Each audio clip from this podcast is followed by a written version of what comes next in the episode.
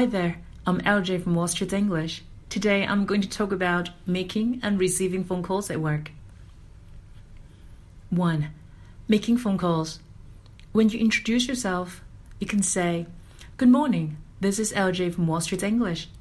May I speak to? Hello, my name is LJ. I'm calling from Wall Street English. Can I speak to?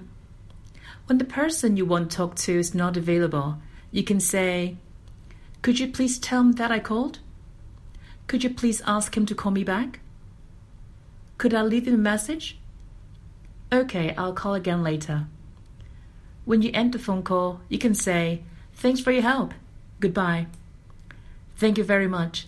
Have a good day. 2. Receiving phone calls. When you answer the phone, you can say, Good morning, Wall Street English. How may I help you? If the caller doesn't tell you his or her name, you can say, May I have your name, please? May I ask who's calling? After the caller makes a request, you can say, Sure, let me check on that. One moment, please. Just a moment, please.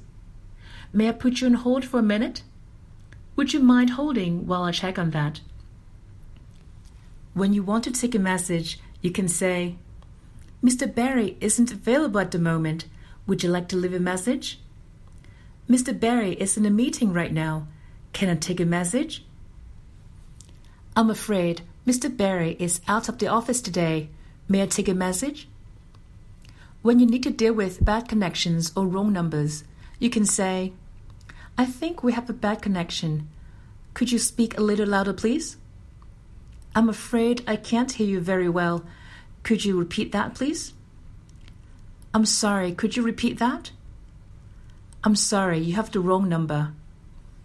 I'm afraid there's no one here by that name. When you end the call, you can say, Is there anything else I can help you with? Okay, thanks for calling. Have a good day. If you're nervous about speaking English on the phone, you might want to prepare a script on what you need to say. Okay, that's it for today. See you next time.